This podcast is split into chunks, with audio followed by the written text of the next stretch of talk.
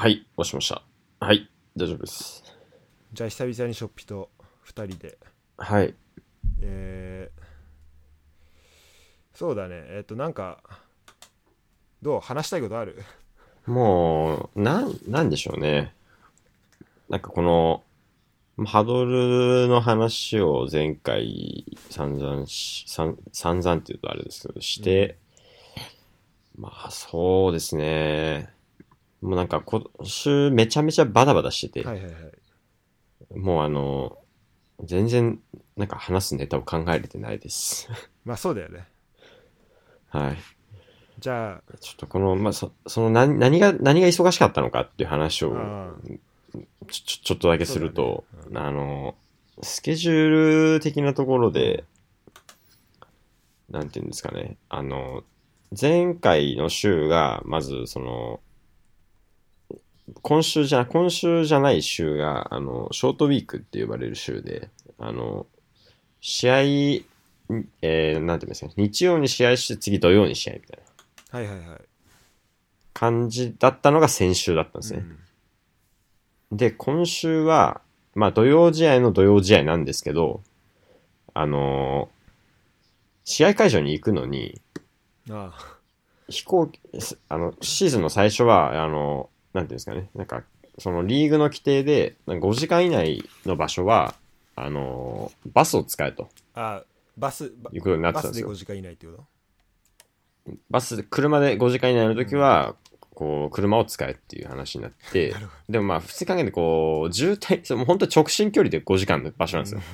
なるほどね。なんで、ななんていうんですか、その休みなしで、こう、ノンストップで行ったら、まあ確かに5時間だけど、みたいな感じで、まあ選手が、まあ選手協会に持ちかけて、ちょっとまあそれウェルフェア的にどうなのみたいな話をしたときに、はいはい。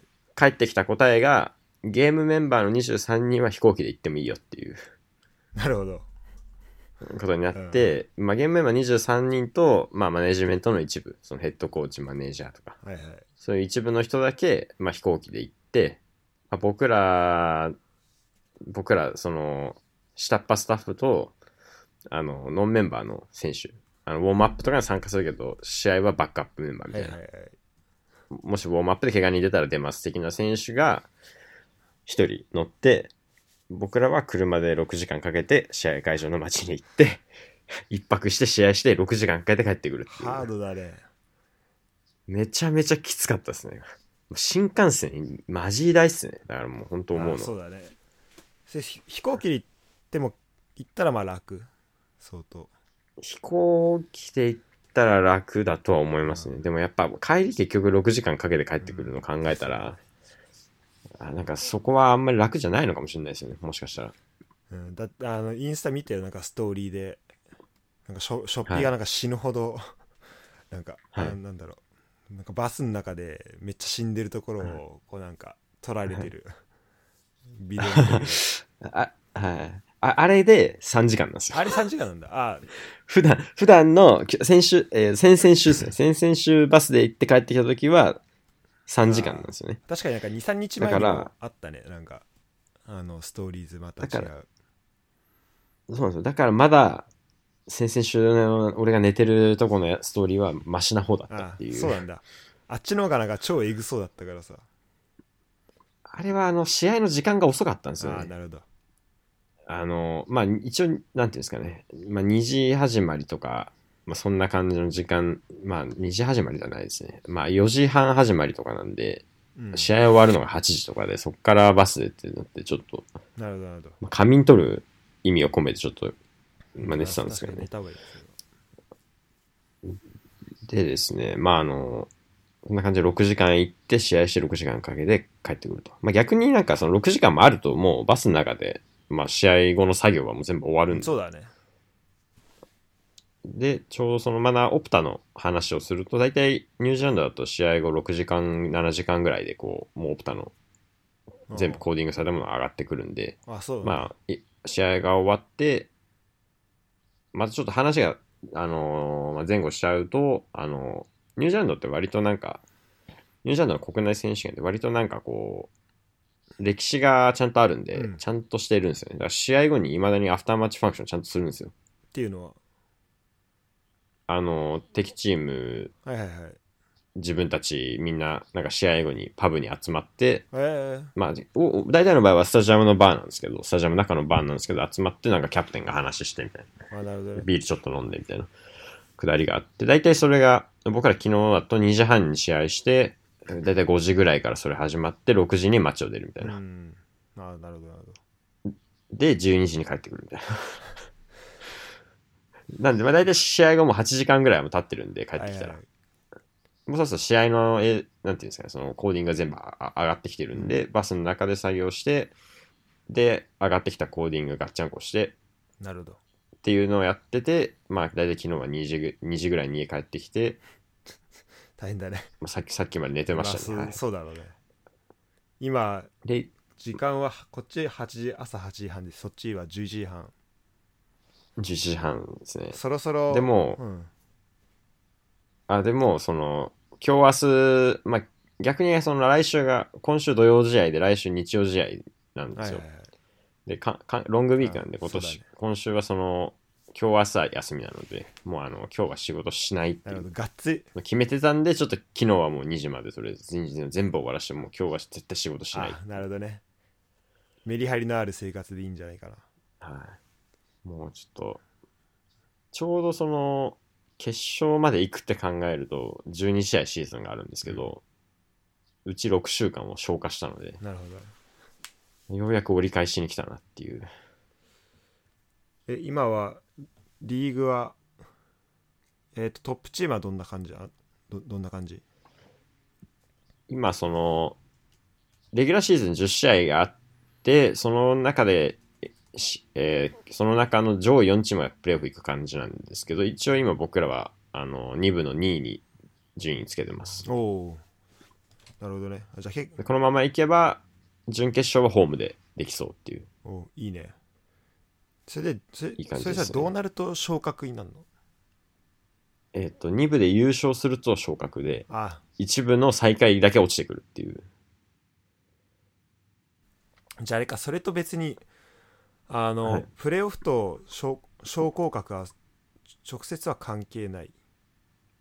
2部のプレーオフ、1部のプレーオフみたいなので、1部のプレーオフが本当に、あーなんていうんですか、トップオブトップじゃないあですけど。あ、そういうことね。ああ2部でプレーオフやるってことね、2部は2部でプレーオフやって、ただその、まあ、もん、まあ、このニュージーランドの大会のその問題が、あの、2部のチームも割とその1部のチームに勝てるんですよ。うんなんかき話聞いてると。一一部の下、そうだよね。一部の下3チームとかには。うなんですけど、あの、本当に1チームしか上がれないんで、なるほど。その上がるのめちゃめちゃきついっていう。えーっと一部は何チーム？一部は何チームでだから12チームか2部。13ぐらい。一部、一部7、二部あ7でいや2部7なんだ。あーそっかそっか、はい。なんかもそういうことね。ず元あの全チームでやるのを2回総当たり2回ホームアウェイでやるみたいな感じ。あーっと、それがその一部の中で、まず6試合。その7チームなんで6試合と、あ。プラス2部のチームとの交流戦が4試合あるみたいな。あそういうことね結構複雑だねなんかその辺では僕らは結構運良くて、そのお一部のトップチトップ2に今年試合ないんですよ。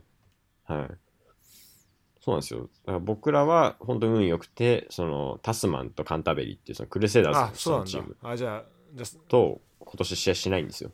じゃあその辺の運もあるわけねなるほどありますね。ただ、一部の最下位のチームとも試合しない なるほど。まあそれどどっちがいいのかなみたいなね。なんか。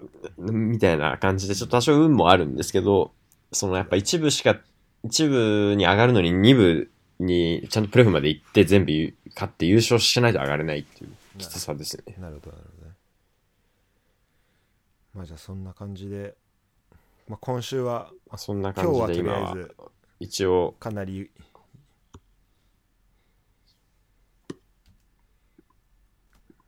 うんもうゆっくりできると。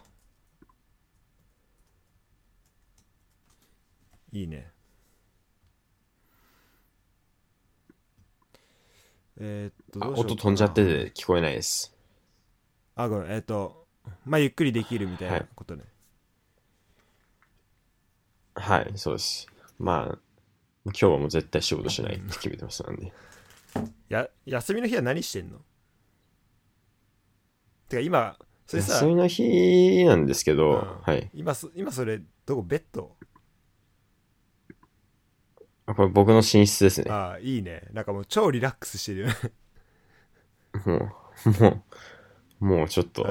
疲れちゃって、もう、なんかおもう起きても起きてそのままな感じあるね、う、あもう起きて、飯食って、ダラダラして、はい。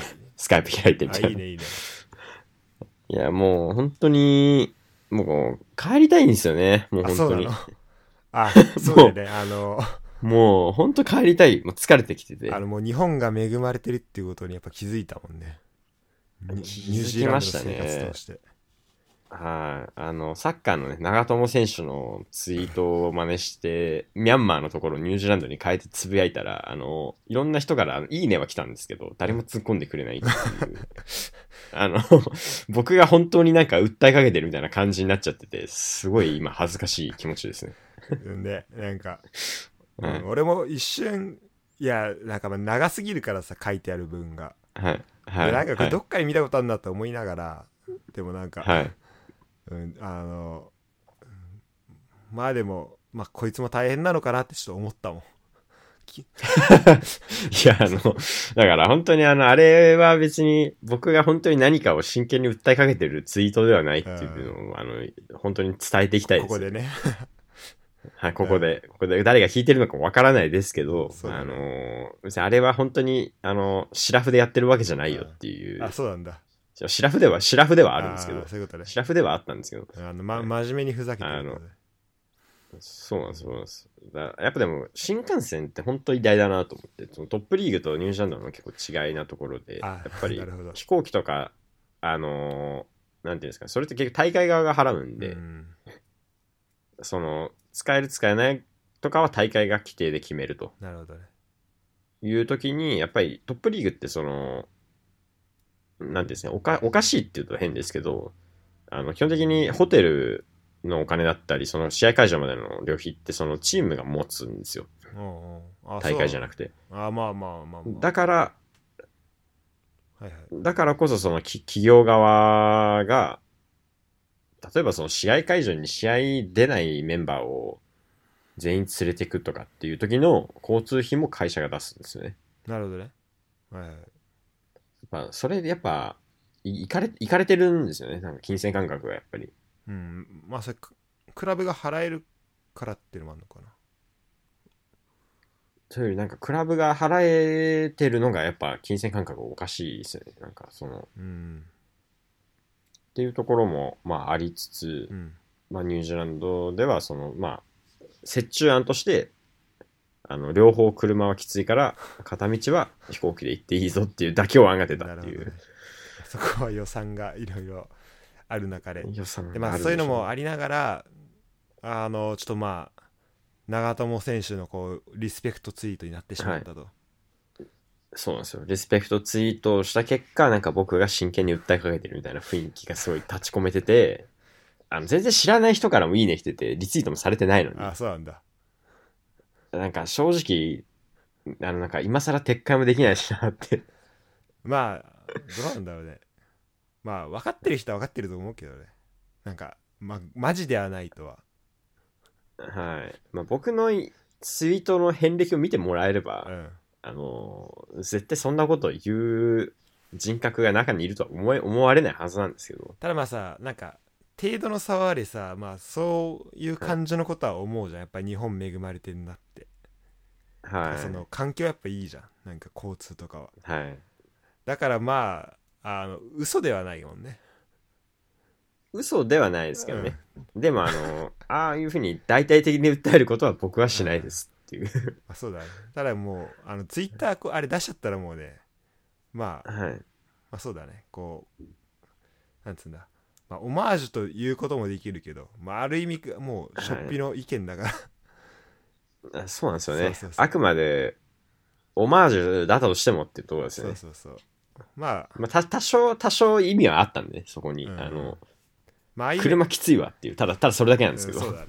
別に日本が恵まれてるとかじゃなくて、単純に6時間きついなっていう、ただそれだけのツイートです。まあ、。やっぱニュージーランドは普通に公共機関はまあその新幹線とかはまあもちろんあれだと思うけどそんなにもう電車とかぐらいその高高速移動手段は。こう。まず、電車がないんですよ。あないんだ僕は、いや、オークランドで見かけたことはあるんですけど、ええそんなんか そんな感じだだからばもう本当、あ、くる、くもう本当に車社会なんですよ。だから電車がないっていう。電車か飛行機かな、二択っていう。あそうなんだで、ひ基本的に飛行機ってあんまりこう、まあ高いじゃないですか。うん高いね高いんで、まあ、基本的に6時間、7時間ぐらいだったらみんな車で普通に動くんですよあ。そうなんだなんか本当になんか、やばい、やばいですよね。やばいね感覚的に。はい。てかそれこそやっぱり飛行機も、はいい。やそれこそ自動運転とか欲しいねそこねろ欲しいですね。でも、もう山道なんですよ、めちゃめちゃあ。そうあまあニュージーランドねかでも自動運転、ちょっと山道は、俺でき、俺は絶対に嫌ですね。自動運転はちょっと、多分、多分死ぬなって思うあの委ねられない、はい。そうなんですよ。で、しかも、その、今、全然関係ないですけど、あの、車の速度計がぶっ壊れて、あの今、あのー何キロで自分が走ってるか分かんない状態になってるんですよ。それそれダメじゃないの？ちょっと、明日、いや、だ明日、明日直しに行かないとと思あって、オフの日に直さないとと思って、あそうだねはい。さらにあのとマジ怖い針が動か今なくなったってこと？あの、あれなんですよ。あの、なんていうんですかね。あのあスクリーン、スクリーン系のやつなんですよあちょっといいなんか良あさげなのメーターじゃ、メーターじゃなくて。それで、あの、ある日突然、あの、エンジンかけたら、あの、出てこなくなったんです。数字が。怖っだから、あの、とにかく周りの車に合わせて走るなるほどねですね。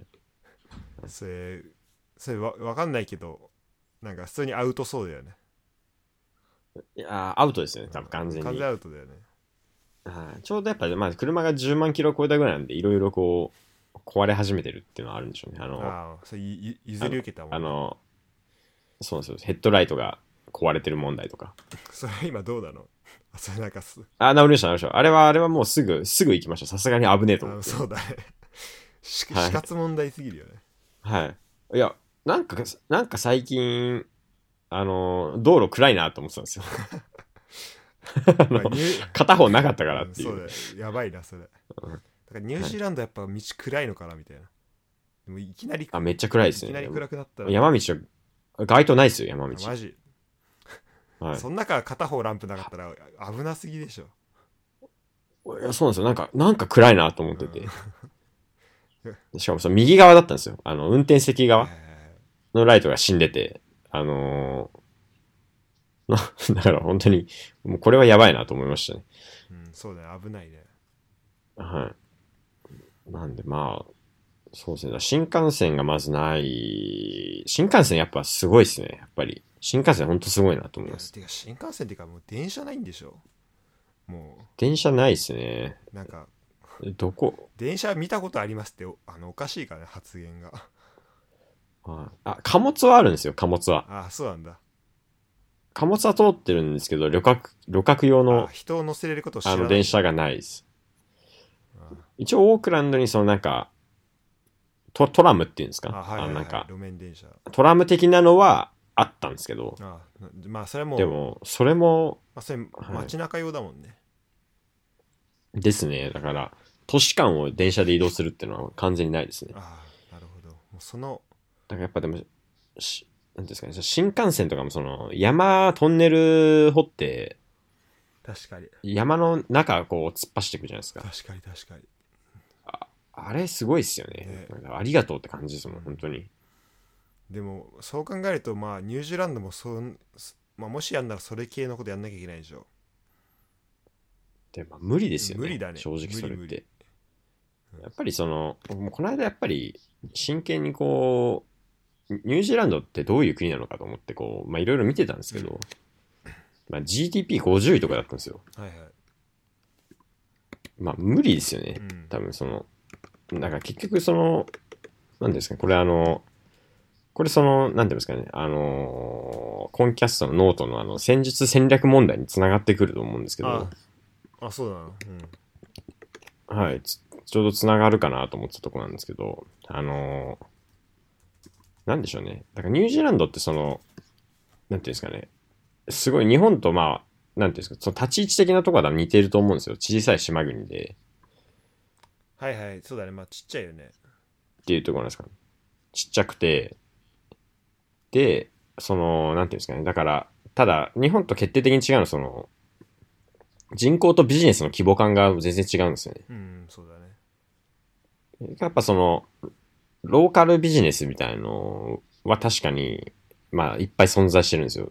大企業がっていうよりも、なんかローカルのビジネスを営んでる人たちはすごい多い。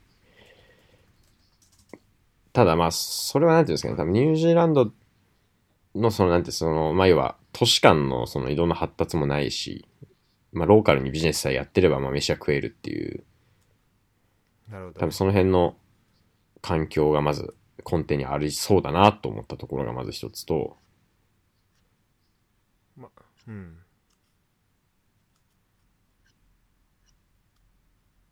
はいはいあもしもし、もしもし。聞こえてるけど。もしもし。あ、きあ聞こえます？あごめんごめん。はいはい。聞こえてるよ。まあ、その、っていうところが、まあ、一つと、まあで、やっぱり、まあ、それをラグビーに絡めて言うと、うんで本当になんていうんですかね、その奇跡的にたまたまラグビーが強く、強い地域で、ラグビーが強いがゆえにお金もらえそうだからっていう理由で、その、フィジーとかトンガとかサモアとか他の人口がその、流入するっていう恵まれた立地がたまたま存在してて、なるほどね。っていう結構その、なんか針の上にこう、成り立ってるようなシステムっちゃシステムだなって思うんですよね。うん。ラニュージーランドのラグビーってその、結局やっぱ経済大国の方が、まあ、スポーツサイエンスがもう進んでるじゃないですか。だから、近隣諸国で言うと、その結局オーストラリアと比べたときに、もうオーストラリアとニュージーランドだとそのオリンピックの金メダルの数も全然違うんで、っうんあそうなんだて考えると結局ラグビーってその、あニュージーランドってそのラグビーにたまたま特化できるその地理的な特色と、たまたま他の国より先にラグビーやってたっていうその、なんていうんですか、その恵まれた、なんか奇跡的なことの上に成り立ってるんで、なるほどね。で、しかもその、特にニュージーランドはその選手の試合数コントロールしてみたいな。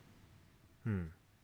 ことを、まあ早め、早いうちからやってたがゆえにその選手のコンディショニングをそのワールドカップとかに保てて、ワールドカップで結果残してとかができた、国際舞台で結果出せたみたいな感じなんですけど、今もう結局そのヨーロッパのチームとかがもうそれを真似し始めちゃってて、じゃあ。その契約を協会として、その協会がその選手の試合数とかをコントロールしていくみたいな。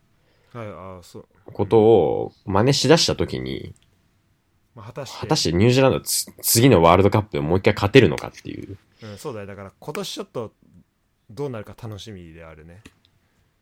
だからここで多分転換期が訪れると思うんですよね。もう世界ランクは今2位になったわけですけど、うん。ニュージーランドが。そうだね結局そのアイルランドとかはもうそれをやってるチームなんですよ。うん選手の試合数をコントロールする、選手のパフォーマンスをコントロールしていくのを協会主導でやってる。なるほどまあそこの戦略戦術問題に絡めると、なんていうのその結局ニュージーランドその、もう常に立地に恵まれている環境の上に、なんていうんですか、その、基本的な発ビジネスとかの発想がかなりローカルな発想が多くて、インターナショナルな発想があんまないんですよ。うんってなると、その結局、なんていうんですか、その強い人間、まあピラミッドで強い人間を集めていく問題もありますけど、要はその、国内の戦略、戦術的な話っていうんですか、その、国内のそのピラミッドを高めていく戦術的な話だけしてれば、勝ててたのが20年間ぐらい続いてたんですけど、結局他の国とかが真似しだした時にその、グランド外でどういう戦略取らなきゃいけないのかみたいなところ。はいはいはいそれがっていうところを周りの国がなんか力入れ始めた瞬間にニュージーランドのラグビーは果たしてこのまま続くのかどうかっていうのは見ものですね個人的に。なるほどね。もう正直そのあんまりニュージーランド来てこれ言うとあれですけどあんま学ぶことないんですよ。やっぱスタッフとして働いてるのは。あんまりないんですよ。ね。なんかスペシャルな。あまあ、僕は多分恵まれてて、その僕のいるチームは、その CEO もはっきりそのどういう戦略取っていくかっていうのはクリアにあって、うんヘッドコーチもすごい頭いいんで、そういう意味で学ぶことはあるんですけど、まあ正直今までその、なんかこう、すごい、ね、なんか長中長期で何か戦略的な行動をしててみたいな人には、まあこのチーム来るまでは会えなかったんで、正直ニュージーランドで。はいはいなるほどねなので、やっぱり、そのあたり含めると、なんていうんですかね。まあ、なん、なんと言えばいいのか、難しいですけど、はいはいはい。な、なんでしょうね、その、まあだから、ニュージーランドの、まあ、な、な、なん、難しいですね。難しいんですけど、なんか、その、なんか局面的にしか、なんていうんですか、もう局面的に物事を判断していく。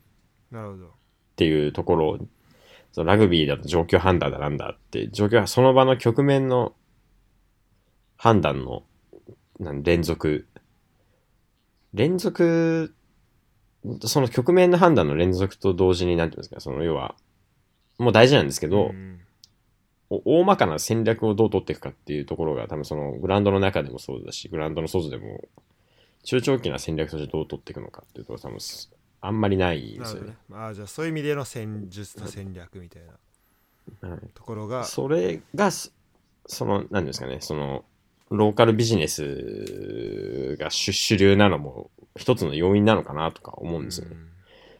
やっぱり、やっぱ日本って、すごいっすよ。なんかもう、雑な、雑な結び方にししちゃいますけど、やっぱり、企業のやっぱり、大企業、あんだけ大企業がいっぱいあるっていうのは、本当になんていうんですかね。だ本来、すごいですよ。だから、スポーツチームとかももっとこう、ビジネスの人呼べば、もっとこう、中長期に、いろんなことができるんじゃないかなとか、そういうポテンシャルはあるんじゃないかなとかは思いますよね。ニュージーランド本当に何もないのかなまあ、本当に、ないと思いますね。あと、あったとしても、その、数がもう全然違いますよね。多分日本と。日本だったり、他の、例えばイギリスだったり、特にまあ、ラグビーだとイギリスと多分比べることになると思うんですけど、まあね。イギリスとオーストラリアとはやっぱ規模感が、経済の規模感が違うんで、まあそうだね。あのはい。えーっとまあ確かにこう世界的に有名なっていうのはないよねあんまね。多分。本当ラグビーだけなんですよ。で、そのラグビーも蓋開けてみたら、あの、他の国のアイランダーの移民がものすごい多いっていう。まあこれ調べたらニュージーランド人口さ、まあ、450万人とかでさ、はいで。埼玉県の人口がさ700万人ぐらいだからさまあでそれでえっとねまあその少ないのもあると思うけど、まあ、GDP パーキャピタで言うと、まあ、日本より高いみたいな感じになってるからまあうんなんか、まあ、それはさなんだろう、まあ、環境とか自然とかもあるからまあなんか、まあ、日本と同じようにもうなんかガチガチにこうじゃあ全部都市化すればいいのかっていうとまあ俺はまたそれも違うっていうかなんかまあそれぞれこうみんなまあ平和にこう暮らしてたらまあそれはそれでねなんかまあいいんじゃないかなっていう気はするんだけど確かにこうじゃあラグビーとかでこうなんかじゃあ果たしてそれで戦略的にちゃんとなんかやっていけるのかみたいになった時になんかあのよく朝こうやっぱ人口少ないとさまあそんなこう出てこないのかなって気もしてうんなんかその辺がだからそうなるとやっぱヨーロッパの国ヨーロッパのとか他の国にまあ追い越される可能性とかはまあ出てくんだろうねだからなんか基本的に、その、なんですかね。あ、ごめんなさい。えっと、自然やっぱ豊かがゆえに、うんまあ、第一次産業、第二次産業だけでこう、国内がこう成り立ってる感はものすごい感じてて、うん特にやっぱり農家の、農家がすごい多いですからね、やっぱりうんう。んで、例えばですけど、日本って都市化が進んだっていうところって、例えばですけど、飲料メーカー同士で、例えば、競合、日本でシェアを競合していくときに、はいサントリーだったらもう国内シェアだけじゃできないからって言って、例えばジムビーム買買収したのが数年前みたいな。っうんていう風な形で結局国内の市場に勝つために結局インターナショナルにこうドメスティックなところを出てインターナショナルにこう戦略を取っていかないと勝てないようなマーケットになってるじゃないですか。うんなので、なんかそやっぱその感じがニュージーランドあんまないなっていう。まああるのかもしれないですけどね。やっぱりなんかこう、目に触れる感じじゃないですね、それが。うんちょっと俺は全然知らないからあんまり喋れないけどまあでも住んでてそういう感じはするんだねしますね。ただまあ、本当針の上にうん、成り立ってる国。ただこれがどうなんだろうまあ本当まあオークランドにずっと住んでたりしたらまた変わったりはしないんかな？オークランドに住むの変わるんすかね。うんわかんまあ確かに今、田舎っちゃ田舎ですからね、住んでるのが。うんまあ分からんけどねなるほどまあそれで言うとまあそうだね、まあ、ニュージーランドちょっと気になるけどそれで言うともう来週ワールドカップなんだよねそうなんですよね。実はあ、そうば。もう、もう全然、なんか、全然、なんていうんですかね。もう、ワールドカップ、全然頭の中にないんですよね、だ今。ろうね。はい。自国開催だけど一応ね。かわいそうでちょなんっとかもう、タイミングは。非常に、もうなんかそれどころじゃない感がものすごいあって、今。うん。やっぱそうそうなんだ。はい。えそっちはさワールドカップ期間中はどうなんの？やってんのそれワールドカップ期間中はもう何もお構いなしに普通に平常運転してます。あそうなんだはい。あむしろそのワールドカップのバックアップメンバーとかがこっちで試合出てるみたいな感じです。あそうなんだええはいそこで準備してみたいなだこの間も、この間も一人練習で、ルーク・ジェイコブソンっていう人が怪我し、脳震盪で、うんあの、アウトになったんですよ、ワールドカップ。うんで、なって、そのタスマンっていうチームでプレーしてるフランカーが呼ばれて日本行くみたいな。マジかなんで、やっぱこっちでまあゲームタイムは確保しつつ、みたいな感じですよね。なるほどね。すごいね。で、逆にオールブラックス落ちが、あの、3節、4節ぐらいから急にこっち戻ってくるみたいなこともありましたし、怖っ。おー、おーと思って、おーってなる。やめてよって。うん。やめてよって思いますよね。こ僕のチームいないんで、おその、あい、いたんですけど、怪我しちゃって、うん。あのシーズンアウトになっちゃったので、そっかそっか。すごいね。普通にシーズンあんだいやもう普通にシーズンやってますね。ワールドだから、ワールドカップの決勝が、確か11月の、2日だねえー、2日とかですよね。なんですけど、こっちの決勝が10月の25とかです。ああだからもう、準決勝とかもう物かぶりっすそうだねやばなんで、まああの、日本の試合だけは見ていこうと思ってまうんす。そうだね力。ちょっとさえ先週一応ちょっとまあ俺もさ全然こう、もう終えてないからこの、はい。なんだろう。まあじゃあちょっとグループのこう話とかさえっとまあプはい。ールか、はい。ち。ょっとその辺とあとメンバーについて軽く教えてほしいんだけどまあしゃ喋れるところで全然いいけど。あのー えっと、日本の代表のスコスコットの話ってことあですそうそうそう。あてかまあ本当かだはい。から注目選手じゃないけど、ああてかまあなるほど。どういうラグビーするかとかでもいいけどさなんかまあキックラグビーキッあれあれじゃん。はい。なんだっけ J 監督ヘッドコーチ。ジェジェイミー・ジョセフですか？あそう。そうそうそう。がなんか前どこだっけ？ハイランダーズだっけ？ハイランダーズですね。でなんか、まあ、すごいキックラグビーをはいなんか目指して始まってみたいなとこは知ってんだけど、はい。なんかまあその後もちょっとよくわかんないし、まあ、じゃあちょっととりあえずプールの話とか聞いていい？まあ、プールの話、あ、どうしますじゃあ、スコットから話していくと、あオッケーオッケーまあ、個人的な、まあ、注目選手ってやっぱり言うと結局、大体こう、名前が出てくる選手がこう、同じになっちゃうまあそうだね。節はあるとは思うんですけど、うん。まあ、なんていうんですかね。まあ、あの、今ざ、ざっくりその、一人ずつこう、もう上から順に行っていくと、うん。まあ、あの、僕今、代表のホームページ見てるんですけど、はいはい。ちょあちょっと待って。あリンク送りますね。あありがとう。おすげえショッピの顔とオーバーレイした、あ本当ですか？うん、リンクがかっこよコラココラボですね。コラボしたねジャパンと、はい。ジャパンと、僕の顔の。髪伸びた髪もまだ伸ばし続けてんの？伸ばし続けてますね。まだちょっと前髪が、あの、こんな感じなんで長さがドレッドにするにはまだ足りないかなっていうところで伸ばしてます。え俺もただかなり、本当だかなり長くなってます、今。俺もね今結構ねだんだん伸びてきたあアフロにはいつするんですか？アフロはねそそうだどのぐらいの夢をどこに持つかだよね。もうさはい。あのある時点でできるけどさなんかパンチパーマみたいになっちゃうじゃん、あー、え、なんかそのパーマではないんですよね。あくまでアフロなんですよね。そうだね。まあでも俺ドレッドでもいいかなって気もする最近は。あー、じゃあ僕ドレッドにするんで、塩さんコーンローにしましょ何？う。コーンローにしましょう。コーンローコーンロコンローー。コーンローってですけど、なんかこういう、あ、あなんか編み込まれてるやつです。ああはいはいはいはい髪の毛、はい。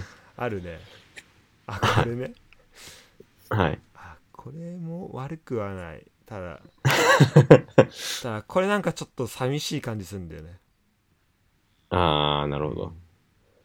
まあ簡単に外せそうですもんね。うんなんかボリューム感欲しいじゃん、やっぱさサネがいいんだよサネあー、それわかりますかさサネになるんですか？そうサネがさ髪型変えてマジ悲しかったもん。あれサネって、昔、坊主じゃなかったんですか？え昔もじゃもじゃじゃんあ、さ、あー、ごめんなさい、さ、さ、サネ。サネごめんなさい、今、あの、ま、あのあマネ。えっ、ー、と、マネと今、ごっちゃになってはいはいはいました。ああー、そうですね。サネ、サネいいっすね。サネ、そうそうそう。サネがいいんだよね。サネ。まあ、ラポルト怪我しちゃいましたね。ああねてかそはいれ全然プレミア、もうやばプレミアも追えてないけどで、マンシー、ラポルト怪我した瞬間にマンシー負けるっていう、あまマジで？はい、負けてましたね。き逆にリバプール絶好調ですね。うんね昨日なんか速報来てニューカッスルにはい先制されたかと思ったら逆転したね本当はノーリッチシティに負けたんだはい。はい。しかもなんかしかも普通に3対1ぐらいにされてんじゃんはい。ぼもう、ラポルテって感じですね。うん。プレミアのスタンディングはうわリバプールあしうわ5連勝か。まあいいやちょっととりあえずあのはい。ララグビーに戻りましょうか。じゃあ上から順に行くと、はいはい。まああの、まあ正直そのラグビーのプレーに関してなんかこう話すと、またなんかこまあ角う、まあ思わぬところで SNS で叩かれるとか、はい。変な絡まれ方をされるみたいなことが大いに考えられるのまあで、またって言うとあれだけどね、うん。もう、もうどうでもいいことだけ話していこうと思います。はい。さああのさ俺、はい。まあ俺名前はね結構し名前と顔は一はい致する部分はあるんだけど、はい。あと、まあ、大学のラグビーとかもあって多分全然知らない人とかもいるからさ、はい。ああ、そうですね。じゃあこの、人誰みたいなだからそのあのはい本当に、あのまあまあまあいいやちょっと普通に適当にちょっとしょはい。こいつは知っとけみたいなのもいきますねうんはい。えーっと、まず稲垣さん、はい一番。直樹さんえーっと、ものすごいストイックな方です。おおーそうか、はい。めちゃめちゃうん、ストイックです。もう練習とかすべて練習とかもプロフェッショナルな、本当になんかプロフェッショナルって感じの人ですね。はい。はい あ、で、フィールドプレイがものすごい、ものすごいです。ものすごいです。あそうもうプロップじゃないです。もあうプロップじゃないです。プロップフィールドプレイがそうだねプロップの選手だもんねプロップの選手なんですけども、フィールドプレイがプロップじゃないぐらい運動量すごいです。パナソニックじゃあまあその辺ちょっと注目はい。はい。で、キズさん。キズさん、あの、去年のトップリーグ選抜の試合で活躍されて、で、日本代表の方に呼ばれてっていう形でこの日来られて、ぼなんでぼ僕お会いしたことないんですよ、キズさん。なんで、どういう人となりなのかは僕は分からないであす。そうなんだこの人ショッピのはい。ため、あ、ですねう。ん僕の方が年上じゃないですか、だから。あちょっとだけ、2ヶ月だけ年上ですね。そりゃ知らんけど あそうなんだ、でもやっぱなんかこう見るとなんていうんですかね、僕がなんかこうニュージーランドで、ああ、日本帰りてえとか、車のライト壊れたとか言ってる間に、同い年ワールドカップ出てるわってい。いうやそれなすごいよねはい。はい。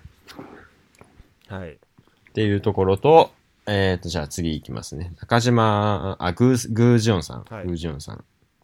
あのーものすごい優しい方です。うんあそうなんだ優しくて礼儀正しい方です。会ったことあるんだね、えーまあ、はい。個人的にものすごい応援してます。すごいねグージオンさんあはい。すごい優しい方ですね。この人ちょっとどこまで踏み込んでいいか分かんないけどこの人は日本国籍？えっ、と、日本国籍ではないです。ああそうなんかさその辺でさ多分こ,、まあ、この後もたくさんはいいると思うけどさ、これにはい。えっと、ラグビー日本代表ってその辺ってどうなってんだっけ？なんか、えーっとですね、その、3年以上居住すれば、あの、ラグビーって代表になれるんで、はいはいはい。はい。ででも、あの、グーさんの場合は、日本の高校を卒業して、日本の大学入ってっていう形なので、本当は、日本語う、ん、日本語はもう、あの、あベラ。日本語を普通、普通に喋るって言っておかしいですけど、もう日本語は全くもう問題ないです。ネイネイティブです。ネイティブなのねなるほど。はい。なんかレで、次の、あははいい、はい。いいよあ、あな次行っちゃっていいですか？あちょっとその前、えっとなんかレギュレーションなんかいくつかあった気がするけどじゃあ基本的に3人以上やってる3人以上日本にいればいいの、3年以上日本にいればいいです。で、途中でなんかその、なんか国に一回帰っちゃったとか、なんかそこもいろいろ複雑で、そのなんかレンタル移籍だったら、なんかスーパーラグビー出てても大丈夫とか、その席が日本にあればみたいなえっとだからなんかその辺が僕も正直よくわからないです。じゃあ3年間、まあ、僕がよくわからないで言っちゃうとあれなんですけど。う。ん。まあ調べたらあれだけどって感じね。はい。3年間、はなんで、はい、はいはい。でも結局やっぱ最終的な判断はそのワールドラグビーっていう統括団体がするんで、FIFA みたいな。うん。結局そこで最終ゴーサインが出るまでは結局誰もわからないっていうところが。あこの人出ていいよみたいな出ていいかどうかみたいなところはさ結局そこの判断がないとまあわからないっていうところですね。なるほどね。あで、はい。えっ、と、次の中島さん、はい。えっ、と、NEC に昔いられてましあて、そうなんだ。その時はな、なまず留系、留系卒業されて中、え中島さんに、えー NEC 入られて、で、神戸に行って、もともとナンバーエイトの選手なんですけど、うん。あの、プロップに最近転向されてあ、そのままワールドカップのメンバー入り。すごいね8からプロプラン、はい。はい。まあ、だから、まあ、なんですそういう意味でフィールドプレーに大注目っていう感じではないでしょうか。僕お会いしたことないので、ああそうあの、人となりはわからないです。すごいねあの逆にその人となりから入っていくスタイル新しいよね はい。もうあの、人となりし、もうプレイ喋ると、もうあの、基本的にあんま良くないと思うんで、うん関係者がその、こんな、なんか、ここんなって言うとすごいあれですけど、非公式にプレイの内容喋るのは良くないと思うので、はいはいはいまあ、人となりだけ言っていくと、こんな感じですね。で、次のバルさん、はいはいこれすアサさん。この人は多分すごい注名前的に注目はされやすい気がするねまあ確かトン、確かトンガが出身のはずで、えっと、奥さんが日本人なんですよね、確か。あそうなんだ名前がで愛、まあ、あの、奥奥さんの名前うん、の文字をもらって愛つけた。っあそうなんだね。ていうはずですね。えー、すすごいね。素敵。で、バルさんもすごいなんか普段から落ち着いてて、優しい方です。みんな優しい。はい。基本的に優しいですね、みんな。いや、はい。ててかさで優しくない時に優しくないって言わないっしょ まあ、言わないですね。うんから僕ももう優しくなくても優しいですって言うと思いますし。ちょっとだから あの、はい優しいは言わなくていいよ はい。あのあ、そうです。もしあのポロって言わなかった時にはいちょっと角立っちゃうから、はい逆にああ、あわかりました。うんまあ、北出さん、じゃあ次行きますね。北出さんお会いしたことありません。はい人となりは知りません。ははいい。あのサンドリーの選手ねで、次、うんはい、次ですね。えー坂手さん。坂手さん、あのー去年とかよく、まあ、話をするタイプ。ぼ僕は、その、基本的に人見知りなので、うんあんまりこう、人と仲良くなれるタイプではないんですけど、坂手さんとが、坂手さんとはよくお話ししてましたね。えー京都出身です。年も近いね、年も近いので、まあやっぱりなんか、プロとしてやっぱ活動されてるんで、いろいろ、プロですよね。そう、うん、なるね。プロな、プロだなって思う時が結構ありますね、うん坂手さんは。はい、次、えー、堀江さん、もうめちゃめちゃプロです。そうだね。だってもう、パナ、はい。あ、いいよ。やっぱりもう30超えて、まあでも正直やっぱり、なんていうんですかね。まあ、僕が実際にこう、なんていうんですか、こう、一緒一緒のチームにいた方の中で、こう、圧倒的にめうまいですよね。あいや、フッカーの圧倒的にうまいフッカーの選手ですね。いやもうなんか、復活っていうか、もう、フォワードの選手っていう感じじゃないよね、こう、プレーの。はもう普通に、いやもうなんかグラバー、5、6キック蹴ったりするしさ、はいね、もうすごいよね。で、パスもするし、うまい、い。はい、うまいしそうですよ。。堀江さん、すごいですよね。なんか本当、ほ堀江さん、かっけえなって思いまかっす。こいいよね。うんはい。堀江さんみたいになりたいなって思いますね。キャップ数もだって60だよ。はい。堀江さん本当すごいですよね。へえすごい。なんか提供出身感あんまないですけどね。あ、確かにないね。なんか。はい。な、あんまないですよね。っていうぐらいですかね。あの、もうどうでもいい情報を言うとそ。そのコメントよくはいわかんないけど、まあ、はいね。はい。うんで、えー、我らがともさん。はい。ともさん。あ、ともさんっていうえー、と、ともさんことあともさんこと、ともさんはい。ことトンプソン・ルークさん。あのー、圧倒的に、この多分、このスコットの中で、多分、圧倒、一番優しい人だと思います。あ、そうなんだ。もう、あの、やっぱり本当スタスタッフがこう荷物、こう持って、重重い荷物を持ってる時に、いつも真っ先にスッてこう、荷物も黙って持ってくれるのはトモさんですよ。あ、そうなんだ。すごいですよ。あとは、あの、大阪弁めちゃめちゃ流暢です。あ、マジで。確かに。はい。めちゃめちゃ流暢で。ですもすごいね大学は、だ大学は普通に向こう、あニュージーランド出て、そっから日本来たってこと？出て、確か山陽電機に入って、山陽電機から近鉄に移籍して、近鉄でもう10年以上っすごいね。ていうことですね。もう、あの、生きる伝説ですね。トモさんはももう僕がか何かを言うのはおこがましいです。ー、はい。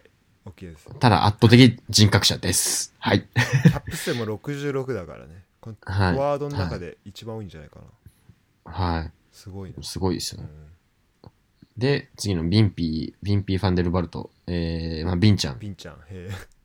ビンちゃんは、あの、練習から常に120%です。あ、120%。あ、120%ですね。練習からもう常に。もう本当に、泥臭いことを本当に80分できる、すごい、タフな方だと思いますこ。の人は、えっ、と、南アフリカの高校出てんのかな？長出身で、まあ、ドコモに来られて、うんって感じですね。で確かブルズとかでもプレイしてるはずです。えで、次の、えー、宇部さん。ー、ウベ。えー、宇部さんえっと、奥さんが日本人の方ですね、宇部さんは。えで、えっ、と、日本語めちゃめちゃ流暢です。ー、すごいね。はいはい。はい。やっぱ、宇部さん、すごいですね、宇部さんは。宇部さん、パワフルな感じでパワす。フルなロックの方。はパワフルです。い。パワフルで優しい感じですね。はい。これあの、もうあの、なんていうんですかね、これもう、優しい、優しいぐらいしかもう言えることがないんで、うんそうだね。ちょっとこ、こっからはもうあの、個人的な、あどうしましょう。もうこれ全部優しいって言い言い切ります？あ、まあ、あ、もう個人、あ、こもう個人的にもう、じゃあもうこっからもう一人 だけ、あのー一人だけ個人的にすごい推し推してるとか応援してる人を言うって大丈夫ですかもう？うん、いいよ。あと、俺がちょっとこの人はって聞くから、その人、ちょっと言ってもらえれば。また、とりあえず教えてはいじゃあ、わかりました。じゃあもうあのーもう僕が個人的に一番応援してるのは、えっと、一番最後になった山中さん。あ。ああ、一番最後ね。あのフォワード、あ山中さんバですねバックスまで行ってね。はいはい。はい。もう大学生の時に日本代表キャップを取って、うんうん。もう天才と言われ続けた方なんですけど、うんあの、このもう、なんていうんですかね、3年ぐらいその代表ないしは代表級のチームに、まあ、要は追加招集で呼ばれることがすごい多かった選手なんですよ。その、最初から呼ばれるんじゃなくて。あそうなんだ。でも、そこで存在感をどんどん示して、で、その練習の態度も、姿勢もすごいいい方で。で、それでもう、あの、パフォーマンスももう、ぐんぐんぐんぐんこう上がってって、ついにワールドカップメンバーになったと。うなるすごいねあすごい、苦労人、苦労人ですよ。ものすごい。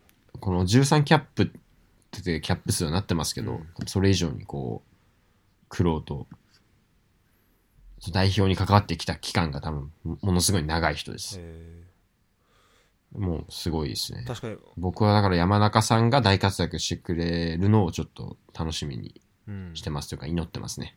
俺一回ねあのはい。えっとノエスタ？神戸？みはい。見に行ったのよ、あはい。あのトップリーグね。でその時もう、はい。めちゃめちゃ足速くて独走してて独走トライ決めてて、でその時多分45年ちょっと前だったからはいだっ。たんだけど、そうそれで覚えててあだから今回ちょっと選ばれてあそうなんだっていうのはあるねだちょっと活躍してほしいあの、はい。してほしいですねもう個人で山中さんに、うんあとは優しいです。あ優しいねうん、優しいですね。えーっとまあキャップ数で言うとちょっと、まあ、数字のとこで言うとえっと一番このスコットの中で多いのがえーっとハーフの田中史明選手はい。70キャップでで、まあ、これがどんぐらいかっていうと,、えー、と日本代表の一番多いのがえっ、と、おまあ、大野さん大野仁選手ではい。98キャップらしい90。はい。でさあと小野沢さんとかなってってだ田中選手が5位で70キャップ。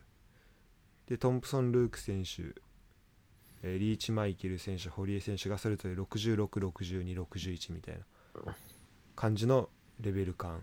レベルてかその数の感じっていうらしいね。まああそうですね。まあ、ほ、ほどうでもいい補足をすると、あの、リ、リ、あの、リーチさんって、あの、数年前までチーフスって、今、今僕がいるチームのリージョンのスーパーラグビーチームでプレーされてたんですね。うんなんで、こう、まあ、会う人、会う人とまで言わないですけど、まあ、ラグビーの話して日本代表の話になると、リもう大体、大体の人が、もう、リーチはいつチーフスに帰ってくるんだって。あそうなんだもうまたもうみみんな言いますもう、もう、もう早く戻ってきてほしいっていうぐらい、あの、リリーチさんに関してはもう本当にスーパーラグビーで普通にもう一本目で出れる、あの、結構レベル違う選手ですね。そうすごいねめちゃめちゃめちゃすごいです。めちゃめちゃいい選手です。もうあの、もういつリーチが帰ってくるんだってみんな言ってるっていう感じです。リーチさんはあれだよね札幌山手とかだっけ？高校あ、そうです、そうです。ねニュージーから札幌まで東海で。なんでもう日本語はもうめちゃめちゃ流暢です。ねそうだよねすごいよねてかやっぱさなんか日本代表ってのもあるし結構そのやっぱはいコミュニケーションのとことかさ、はい大変なのかなと思うけど、まあ喋れる人いてでその人が英語喋れればさ例えばはい。リーチさんとか、まあ、日本語も喋れてその人はもうはい。英語でコミュニケーション、まあもし日本語喋れないノンネイティブの人いてもさそことコミュニケーション取れるからさ、まあ、チームとしてのこの一丸とはなれるよね、はい。なんで、その、今、例えばですけど、バックスで例えば、えー日本語喋れない、えー人は多分、ウィリアム・トゥッポーだけですね。あそうなんだはい他はもう全員喋れます。えで、フォワードだと、ピーター・ラブスカフニと、ジェームス・ムーアと、ビンちゃんは喋れないですけど、他は全員喋れるんで、ーうんもう、なんていうんですかね。まあ、い言い方はいいいか悪いかわかんないですけど、本当に込み入った話じゃない限りはもう通訳なしでももう選手間で問題解決ができるぐらいですよね。そうみんな喋れるんで、日本語。そうだねすごいね確かにでなんかこの間ねなんか DAZN で多分今もやってると思うけど、なんか、はい。ワールドカップあの南ア戦のなんかはい。をなんかえっと畠山さんとはい。あと誰だっけあの人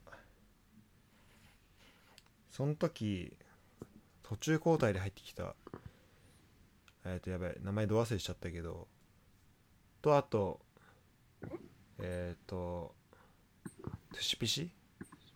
はい。3人でえっ、ー、と誰っけ？はい。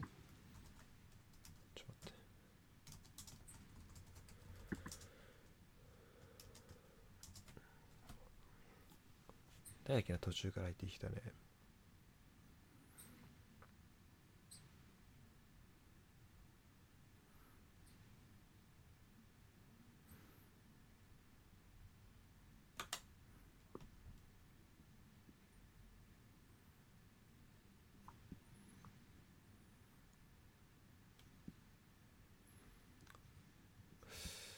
えーっとあそうはあそう畠山選手と、ま、真壁選手。とあとあれだ。えっとヘスケスさんかな。ああ、はい。はい。はいはいトゥシピシじゃないわ、まあ、そのなんか3人が出ててなんかこのビデオ見ながらそれぞれなんか副音うんまあその2人3人がもう主音声がもうなんか振り返りみたいな。はい。やっててでなんか最後さスクラムななんかあの相手のゴール前でスクラムみたいになった時に、はないんかトンプソン・ルーク選手がなんかこうなんか日本のこの歴史変えてやろうぜみたいな。ことを。歴史作るの誰よってやつですあね。そうそうそう。なんか言ったみたいなことを言ってて、でなんはい。かそんななんかそんな臭いこと言うんだみたいな。こうなんかすごい すごいなんかびっくりしたっていうのをはい。はい。見せたね真壁さんが。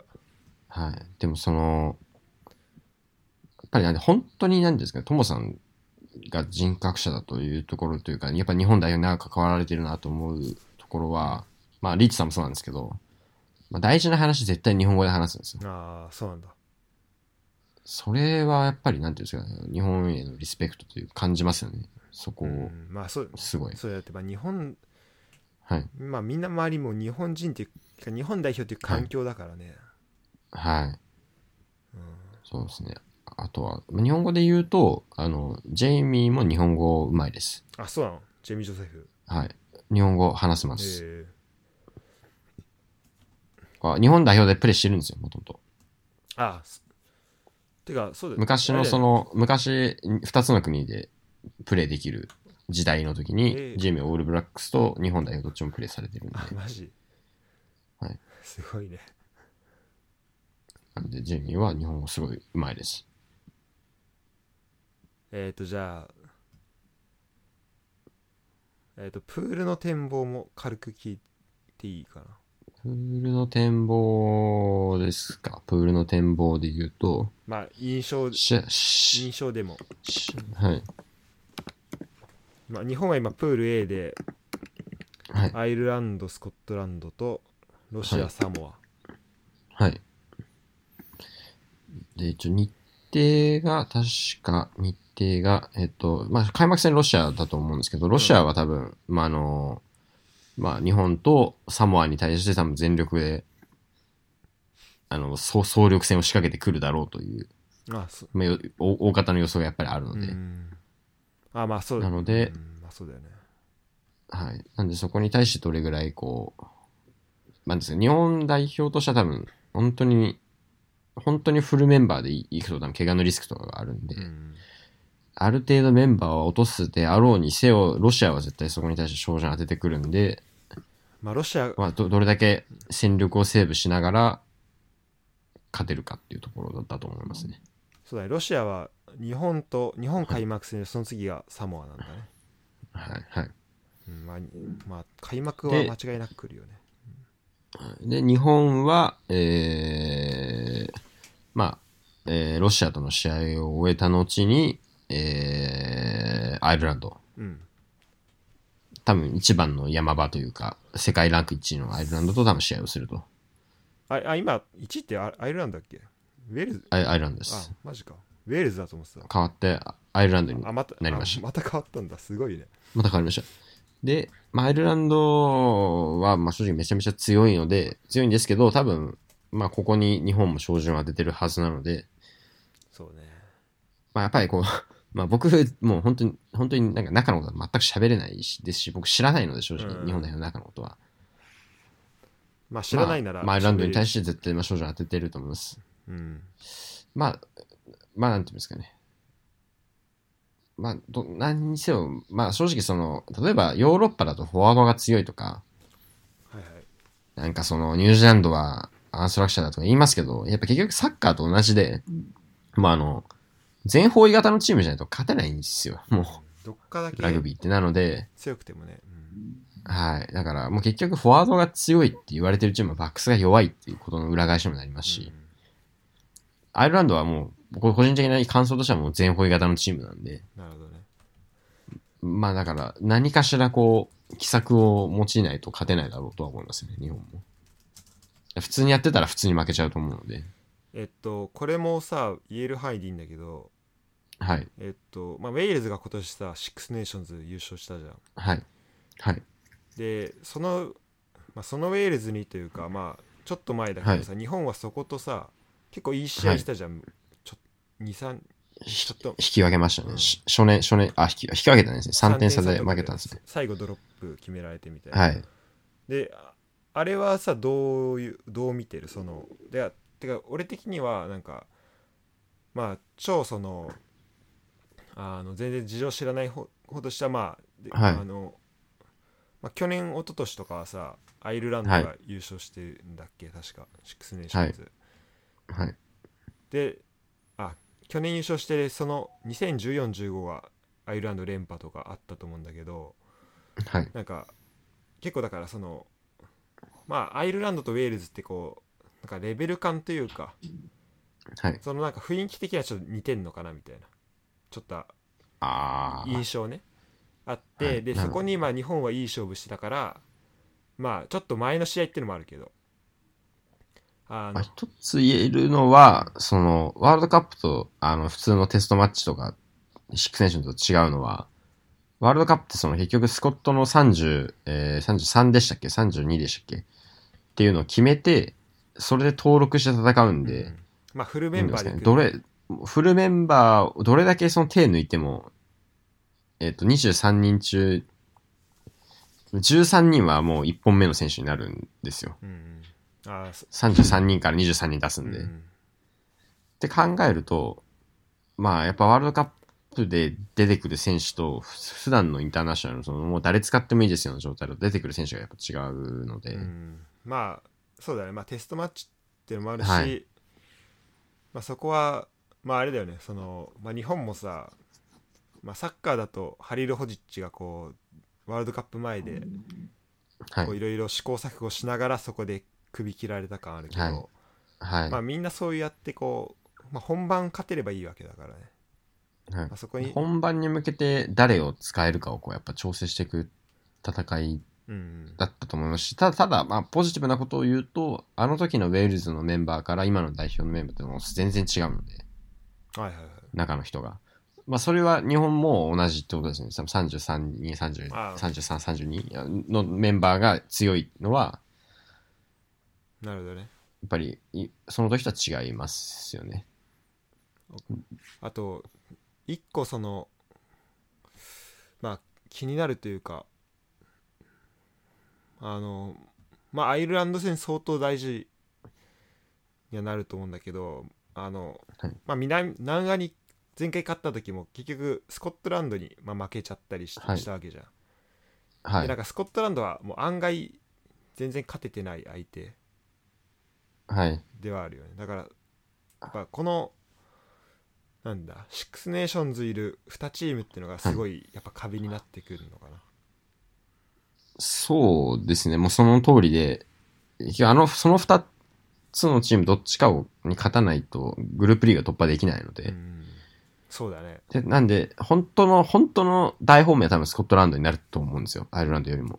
はいはいはいスコットランドに勝つ、勝たないで、そのグループリーグ2位突破できるかできないかみたいな。これは、えっと、プールが4つあってそそれぞれのプールから2チ上位2チームが出れるって感じではい。いいんだよねはい決勝トーナメント、そうです。はい。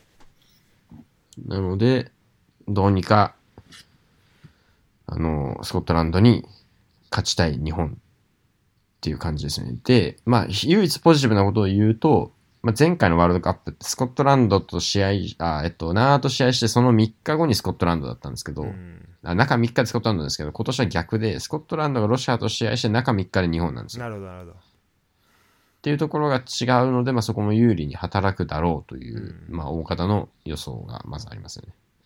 あとすごい個人的な感想なんだけど、はい。まあ、だ2015年のあの南アフリカ勝ったのってマジでさもういまだにはいすはいもうすごいってなるしもうなんかいまだにはい。あの外国人から言われるからさはい。まあまあ相当すごいじゃんはい。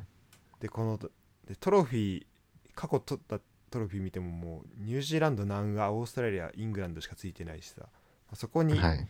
勝ったっていうのはまあ、はい。まあ、相当すごいと思うんだけどなんかその勝ってだからだから、まあ、その当日とか多分相当さみんな盛り上がったと思うの、こう選手とかもてかそういう話も聞くし、はい。でだから多分そこでさで中3日でスコットランドってなるとやっぱなんかリカバリーも相当大変だったのかなっていうはい。なんか気はすんだよしかもまあはい。イングランドで、はい。で、まあなんか、思うのは、それを知ってるメンバーが今いっぱいいるんで、そうそうだからこそこは大きいですね。今年は今回はそそうもし、まあ、だからアイルランドまた勝ったりとか、まあ、こうトーナメントどんどん進んでいくんだったらさもうなんかそこはそう知ってるメンバーがいてっていうのはでかいよねだと思います。で、まあ、あとは、サモアは絶対勝たない。サモアとロシアに絶対勝たないといけない相手になってると思うので、うんそれもうそこはもう前提としてあるよねそこはもう勝つ前提になってる。そこでどれだけ、まあ、主力のリローテーションしながら勝てるかどうかみたいなところですね。うんえっともう本当にえっと初歩的なところで言うとこのプールはまあリーグ戦だと思うんだけど勝ったら勝ち点4ではい。あとボーナスポイントプラス1がはい。あるみたいな感じかな。トライ4つ取ったらだっけ、トライ4つか、と、うん、はいえ 7, 7点差以内はいはいのはずですねそうだ。ね。だから負けても7点差以内の負けだったら勝ち点1個つく可能性があるみたいな感じだよね、確かです。そうだよね確か。なるほどだからまあ確か日本は前回大会そのボーナスポイントのところでちょっとあんまり取れなくてみたいな感じだ。感じだった気がするなんで、参照して、まああんまこう知られてない、あんまなんか出てこないですけど、参照して、あの、あの、プール戦上がれなかったのが初めてっていう。あそうだよねはいうんだって実質マジでスコットランドにしか負けてないんだもんね前回。負けてなくて、でもボーナスポイント差でスコットランドが行っちゃったっていうところなので、まあボーナスポイントをどれだけ取っていくかみたいな感じにはなるんでしょうね、大事だよね。じゃあちょっと、で、サモアは勝つんじゃなくて、ボーナスポイント取って勝ちたいですね。うん、そうね。だから勝ち方も結構大事になってくるね、その辺。はい。えっ、とサモアはなんとなくイメージあるけどロロシアってわラグビーどどうなの？ああ、そのロシアもそうだし、そのジョージアもそうなんですけど、うんあ基本的に東東東欧っていうんですか、まあ、ロシアは東欧に含めていいのか分かんないですけど、東欧系の国の選手はあのヨーロッパのリーグに代表選手が結構行ってるみたいなケースが多いです。なるほどねあたあジョージアと同じイメージを持ってばいいのねまあ、僕のイメージ、ジョージアとロシアはそんな感じですね。国内リーグで一応プレーしてる選手プラス、海外のヨーロッパリーグでプレーしてる選手が入り乱れてる感じですね。で、ジョージアの方がヨーロッパ比率高くて、ロシアの方が国内比率高いみたいな。なるほどなるほどじゃあちょっと仮にこう、まあ、トーナメント行ったとしてこの他3プールあるんだけど、はい。まあプール B は、まあ、やっぱニュージーランド南アフリカで相当硬いかなはい。もう硬いですね。硬いねじゃあしはい。で C 俺あのねフランスアルゼンチン見に行くのにはい。21 C が、C が地獄のプールですね、これ。すごいよね はい。イもうイングランドフランスアルゼンチンアメリカトンガっていうイイングランド、フランス、アルゼンチンのどっかが必ず一つ落ちるっていうのが、まねやばいよねだってアルゼンチンは前回ベスト4だもんね、あ、はい。で個人的に今年のシックスネーションズ軽く見てイングランドはすごい面白くてはい。でフランスもまあふちょっと応援したい気持ちはあってはい。個人的にはそこ2つ行ってほしいんだけど、はいちょ。っとどうなるか楽しみだねでまあですね。で、まあ、D はオーストラリアウェールズジョージアフィジーウルグアイでまあ上2個かなまって感じあ、まあ、そうですね。順当にいけば。うん、まあだジョジョージアがなんか、プレーオフ行ったら面白いですけどね、そすごい。そうだね夢ありますけどね。うんまあちょっと優勝するといいねはい。遠くから見守っててくださいはい。もうあのー正直やっぱ日本代表の試合は見ると思うんですけど、他はねまああの、なんでしょうね。まああの、忙しすぎて正直もう、全試合追っかけていく元気はないので、うんそうだよねはい。まあそそちらはそちらで頑張ってくださいはい。まあ、僕はもう僕で優勝、こっちで優勝すると。そうだねそうプレで、日本帰って、うんもう、しこたまラーメンを食べる。あそう もうほんとラーメン食ってるよねいや、もう一茶に行きたいんですよ。一茶に。もう一茶に、一茶に行きたい。恋しくてしょうがない恋しくてしょうがないです。鶏そばが。ああじゃあ代わりに今日食ってくるわはい。一茶の影を求めて、ラーメン屋に行ってるみたいな感じですか？あ。そうなんだはい。もう忘れられない。忘れ忘れられないっすさ一茶が。まあちょっと埼玉では屈指のラーメンでねはい。いや、もう全国屈指です。全まあ国屈指。全国区かもねあれはねはい。あれは全国レベルですよ。じゃあえっ、とこんな感じでいいかな今日ははい。なんかもう、ぐだぐだに、ぐだぐだなワールドカップ展望ではありましたけど、そうねあの、はいまあまあでも、やっぱ、アナリストが語るはい。ラグビーワールドカップ展望でしたはい。スタッツゼロ。えー、プレーの話ゼロ。うんまあ日本代表基本的に、日本代表の優しいしか言わないみたいな。そ 日本代表の展望をねちゃんとこう優しいであの締めてもらって優しいです。うんはい。も OK じゃあいいかな？う、はい。じゃあこれで。じゃあまたえっ、とどうしようかな。まあポッドキャストのことで言うとまあショーノートとまあ一応ね Twitter インスタ Facebook 全部あるのでよかったらえーサイトを見てみてください。じゃあチャオ。 Kia ora